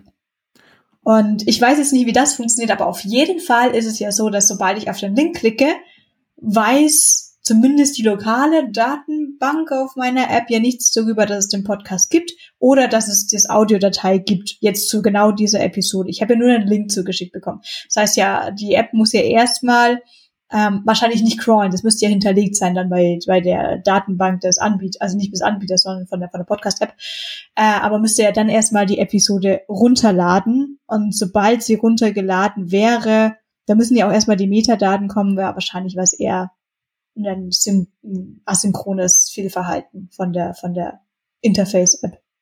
Also es ist natürlich sehr interessant irgendwie zu analysieren, wo dieses Problem herkommt.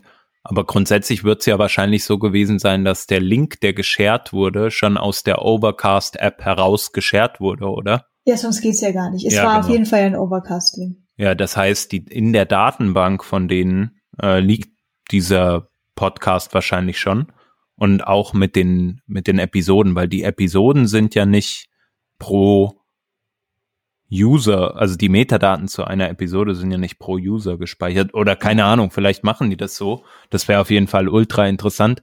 Das hatten wir auch mal ganz kurz überlegt, ob man nicht dieses Parsen des, äh, des RSS-Feed einfach aufs Frontend legen könnte und den Call einfach vom Frontend aus machen würde, weil dann würde man halt total diesem Pattern dezentrale Architektur komplett folgen aber das ist natürlich für die User Experience ultra crappy, ja. Also ja. das, das, äh, genau. Ja. Deswegen, ich denke auch bei Overcast war das dann vielleicht eher ein Problem, entweder in der App oder so. Und zur Sekunde springen, das ist halt immer ein bisschen herausfordernd, weil Streaming im Allgemeinen halt relativ herausfordernd ist. Ne? Das muss man richtig implementieren. Ähm, wir haben das auch gemacht. Wir hatten dann auch selber äh, äh, auch Sachen gehostet. Und da muss man sich schon einmal ordentlich mit auseinandersetzen, um einen Streaming ähm, richtig zu implementieren. Wir haben das damals gemacht, vor allem um halt auch eine Art, ja, also eine Bezahlschranke vor dem Content zu haben. Ne? Also dass du mhm. halt als Benutzerin oder Benutzer nicht einfach die URL nimmst und in, in dein in dein äh, Browser, wenn du es einmal gesnifft hast, in deinen Browser pastest und da dann das Ding runterlädst, sondern dass du wirklich schon Credentials brauchst, die auch valide sind, um diesen Content streamen zu können. Das ist aber ja nochmal ein anderer Teil des Problems, denke ich mal. Ja, das gerade mit der Sekunde war dann wirklich der Hintergedanke, okay, ich verstehe irgendwie aus logischer Sicht, dass es schwierig ist, dass ich jetzt gleich in die App springe und gleich bei ähm, Minute 31 Sekunde 26 bin. Denn schließlich, auch wenn jetzt ich den vielleicht den richtigen Link, ich meine, Link kann ich ja auch manipulieren. Ich kann ja einfach sagen, ich springe zu einer anderen Sekunde und gehe mal auf den Link. Die App muss ja dann an erster Stelle mal das, die Audiodatei runterladen validieren, ob es diese Sekundenanzahl eigentlich tatsächlich auch gibt und vielleicht dann auch was Smartes tun, nicht die ganze Audiodatei runterzuladen. Das ist eine gute Frage. Wird so eine Audiodatei einfach immer ganz runtergeladen? Nee. Nee, genau. Also das ist nämlich so ein Stück weit, also das, es ist gar nicht so krass komplex eigentlich, weil in deinem ähm, XML-Feed hast du ein iTunes-Feld, das heißt Duration. Und da mhm. drin steckt eigentlich die Zeit, ähm, äh, wie lang deine Episode ist. Zum Beispiel jetzt ja, hier bei unserem aber wenn das letzten. falsch ist? Genau, das kann natürlich sein. Ähm, dann müsstest du halt sozusagen einmal die MP3-Metadaten dir runterladen.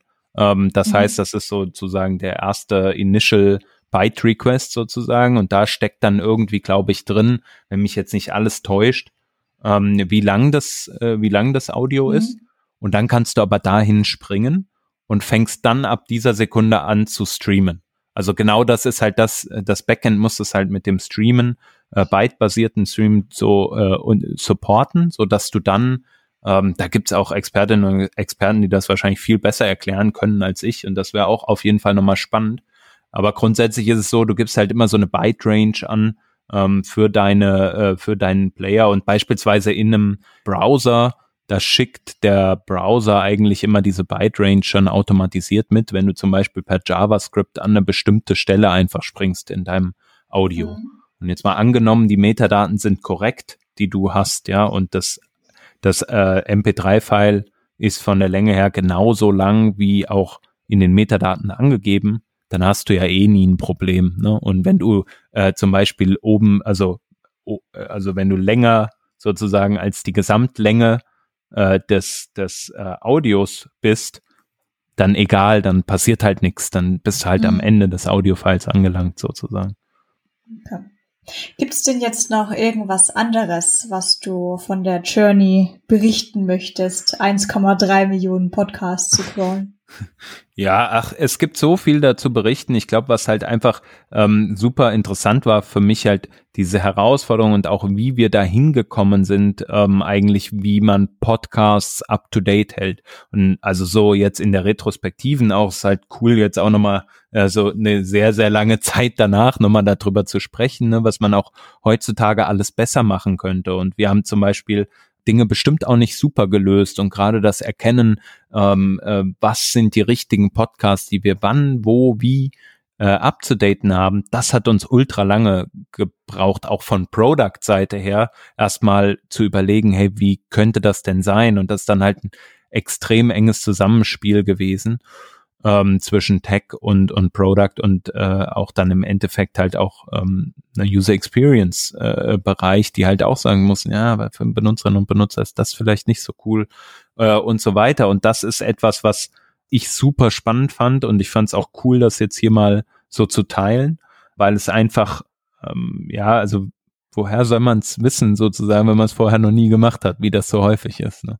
Und ich glaube, aus dem technisch, aus technischen Gesichtspunkten würde man heute halt Dinge auch anders lösen. Ne? Ich fühl, würde viel mehr mit Checksummen arbeiten, anstatt halt wirklich auf die einzelnen Files zu gucken. Man könnte so viele coole Features wie jetzt einfach mal ein E-Tag voranzustellen und den zuallererst zu checken. Dann gibt es ein Feld, das heißt TTL, das in den, in den Feeds drin ist, das wir nicht gecheckt haben und, und, und. Also da gibt so viele Sachen, die man tun kann, um das Ganze zu optimieren. Aber die lernt man halt nur, wenn man sich ultra intensiv halt mit diesen, mit den Feeds beschäftigt und äh, sehr, sehr intensiv auch einfach guckt, was sind denn eigentlich die Needs, die ich habe.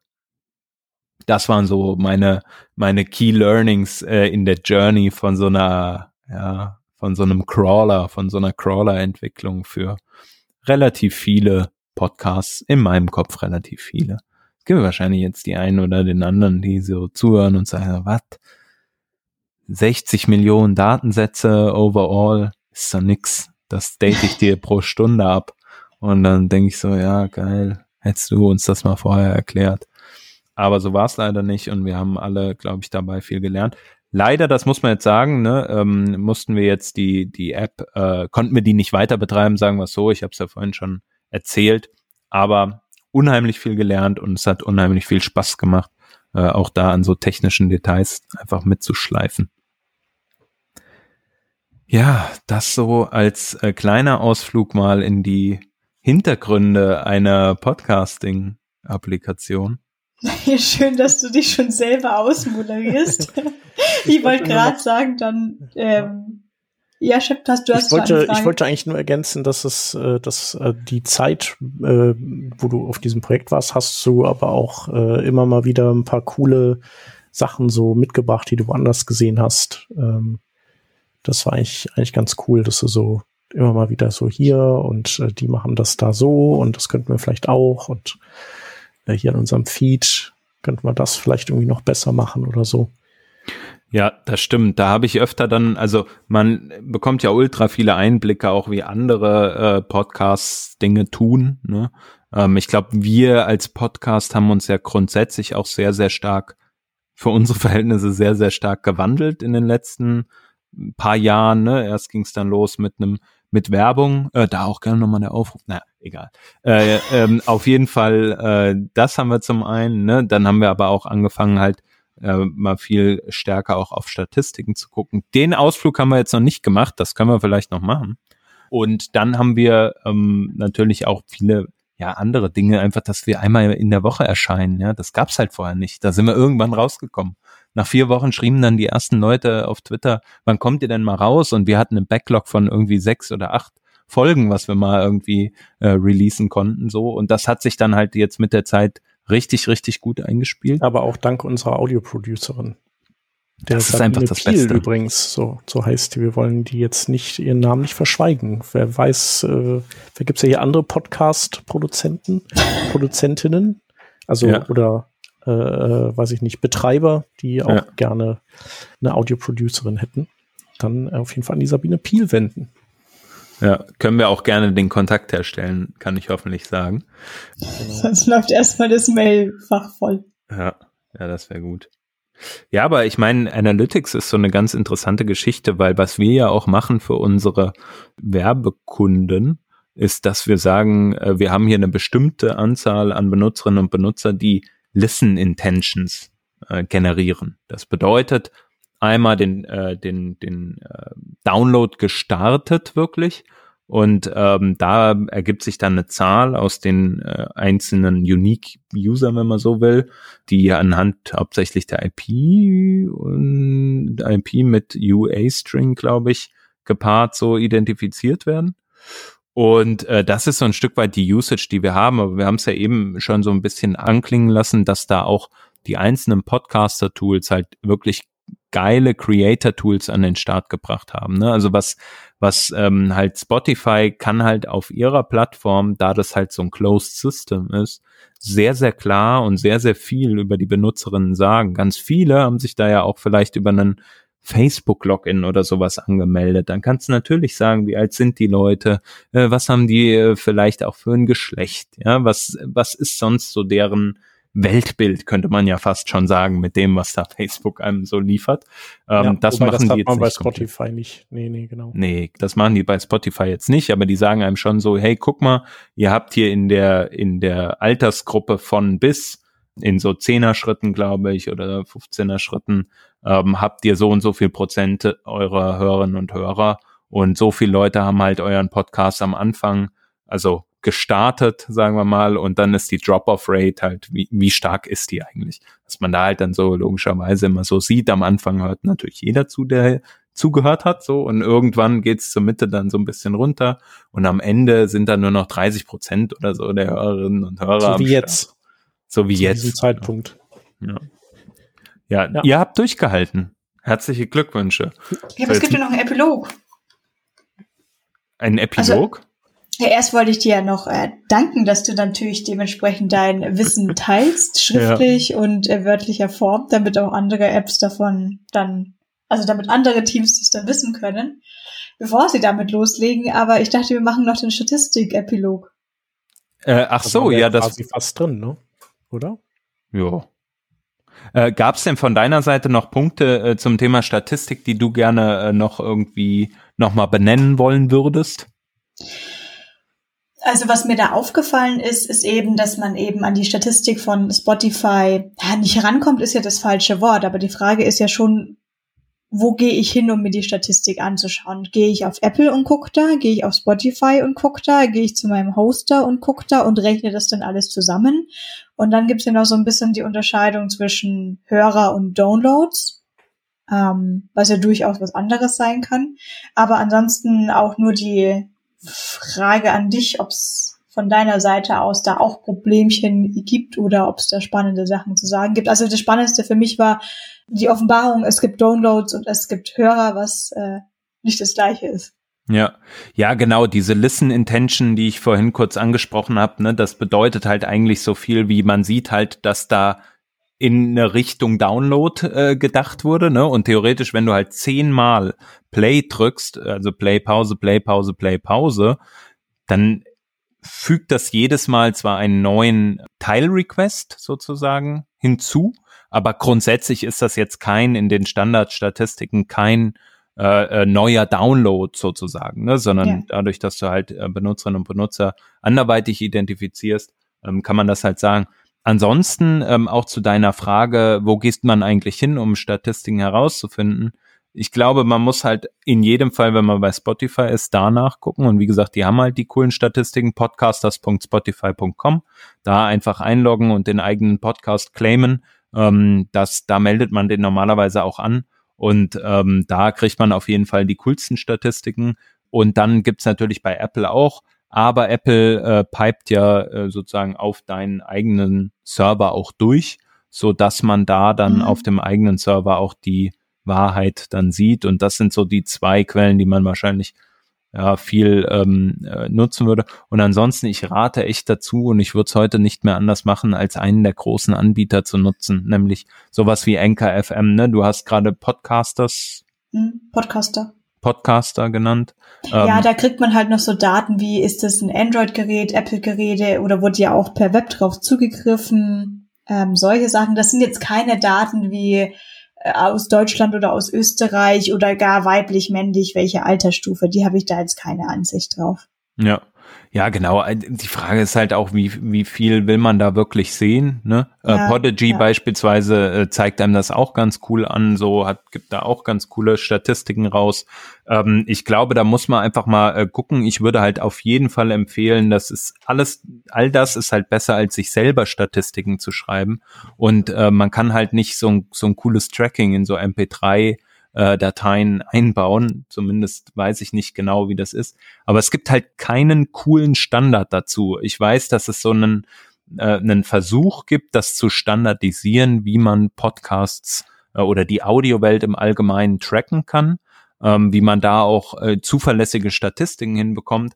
Aber sobald wir da halt abweichen von, man liest halt Serverlogs aus, weil was halt diese Tools de facto machen, außer jetzt halt Plattformen wie ein Spotify, wo du halt sozusagen als Closed System unterwegs bist. Äh, wenn wir was anderes machen, dann kommen wir halt ganz schnell an den Punkt, und da könnt ihr gerne nochmal die, die, die letzte Sendung, die wir gemacht haben, hören, dass wir halt uns einen Consent von einem Benutzer oder einer Benutzerin holen müssen oder dürfen oder können und jede Benutzerin und jeder Benutzer das selber entscheiden darf. Ich sag halt müssen, weil für mich ist das halt irgendwie so Betrieb äh, einer Plattform, um zu wissen, äh, wovon meine Podcasts irgendwie oder wer meine Podcasts hört.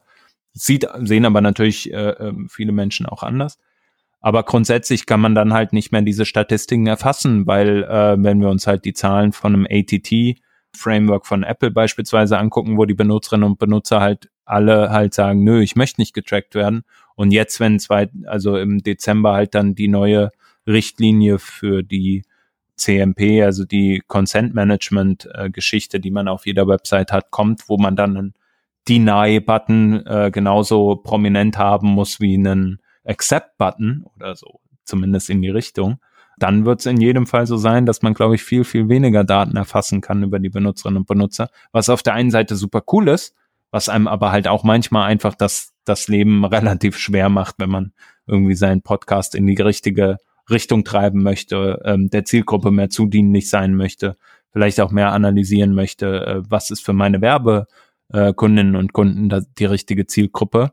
Weil wir bekommen ja auch so Fragen, hey, seid ihr mehr mit Selbstständigen unterwegs, seid ihr mehr äh, bei Festangestellten vertreten und, und, und. Und das sind jetzt sehr oberflächliche Fragen, ne? Und deswegen bin ich da schon, ja, aus meinem Kopf als Creator irgendwo immer an solchen Punkten, Datenpunkten ein Stück weit anonymisiert logischerweise interessiert. Aber ich habe auch Verständnis, wenn Leute sagen, nö, möchte ich nicht abgeben. Ja, das noch ein kleiner Ausflug in die letzte Episode. Sehr gut. Cool, dann würde ich sagen, machen wir doch den Deckel drauf, es sei denn, ihr habt noch Fragen. Ich würde sagen, wir leiten diese, deine Frage einfach an unsere Hörerinnen und Hörer weiter. Genau. Wir hatten zwar die Ask Me Anything 500. Folge, aber vielleicht, wenn ihr so zu, zu unserem Podcast, zu Statistiken, Abrufzahlen, was weiß ich, noch Fragen habt oder auch zu, zu Hans äh, Projekt, dann schreibt es in die Kommentare bei uns unten rein. workingdraft.de slash 506 slash oder schreibt uns auf Twitter. Genau, oder dem Hans direkt at Drublick. So ist es. Da findet ihr mich auf Twitter. Was nicht Rublik ist. Ja. Dazu äh, hat man bestimmt schon erzählt, ne? In der, in der 500 haben der wir auch 500, noch ein bisschen ja. was zu meinem Twitter-Namen erzählt, wenn das jetzt brennend interessiert, kleiner Hint, einfach mal die 500. Da auch noch viele andere, viel coolere Geschichten. Tabs versus Bases. So. Und ja. da wird's dann interessant, ne? Mhm. Genau. Da geht der Ernst des Lebens los. Danke, dass ich dabei sein durfte und heute mal als Gast hier etwas erzählen durfte über meine äh, Dinge, die ich so in den letzten Jahren dann auch irgendwie bewältigt habe. Und es war halt dann doch ein bisschen Technik dabei. Hat uns doch sehr gefreut, dass du dir extra die Zeit für uns genommen hast und dein Wissen mit uns geteilt ja. hast. Montagabend ist bei mir eigentlich immer schlecht, dann nehme ich meinen eigenen Podcast auf, aber diese Woche habe ich mir für euch mal einen Weg frei gemacht. Wie sehr die gut. Volksbanken, Raiffeisenbanken sonst. Oh je, oh je. Und äh, zum Abschluss, da plug ich auch noch äh, ein, eine Podcastaufnahme, die ich bei Wo wir sind, ist vorne gemacht habe. Nämlich äh, tatsächlich erst vor drei Tagen und es ist ein fast ein Vier-Stunden-Brecher geworden. Ähm, ja, locker. Und, ja, easy peasy. Ähm, und tatsächlich haben die zwei Macher das noch am Wochenende irgendwie alles zusammengeschraubt und eingetütet und äh, heute rausgehauen. Verlinken wir auch nochmal in den Show Notes. Da geht's um natürlich um Performance. Also, aber auch mit viel Klimbim drumherum. Sehr cool. Genau. Ja, vier Stunden ist auf jeden Fall mal ein Brett. Äh, da bin ich mal gespannt, ob ich das irgendwann da durchschaffe. Ja. Ähm, aber zumindest mal, äh, wir werden dann die Drop-off-Rate mal anfragen bei den äh, Kollegen. Ja, die dürfte auf jeden Fall heftig sein. Ja. Cool. Dann würde ich sagen, hören wir uns einfach nächste Woche wieder. So genau. schaut's aus. Ciao, ciao. Danke. Super, ciao. Dann. Tschüss.